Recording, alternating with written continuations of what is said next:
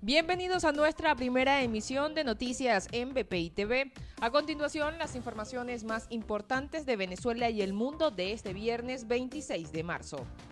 Gladys Castillo de Lucinchi, ex primera dama de Venezuela, falleció en la noche de este jueves a los 98 años de edad, quien era la esposa del expresidente Jaime Lucinchi. Su hijo, Álvaro Lucinchi Castillo, fue el encargado en dar la noticia y miembros del partido político Acción Democrática como Henry Ramos Alup y Carlos Prosperi lamentaron su pérdida.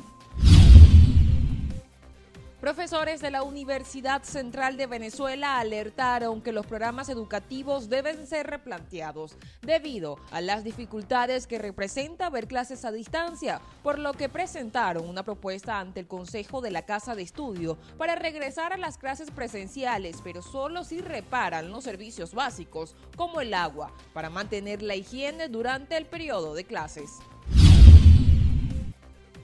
En Caracas, el secretario ejecutivo de la Asociación Civil Palmeros de Chacao, Ricardo Delgado, informó que subirán el Ávila con estrictas medidas de seguridad para recolectar las palmeras este sábado 27 de marzo y serán entregadas el domingo de Ramos. Solo 20 personas con pruebas PCR negativas podrán subir a la cueva de los palmeros.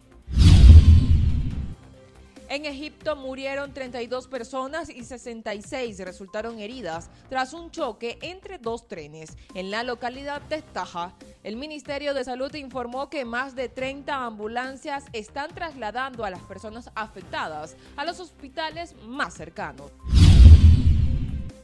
Brasil dio a conocer su primera vacuna de producción nacional, Butanvac, la cual espera aprobación para ser estudiada en humanos. El fármaco fue desarrollado en el Instituto Butantan, en donde también se fabrican el inmunizante chino Coronavac.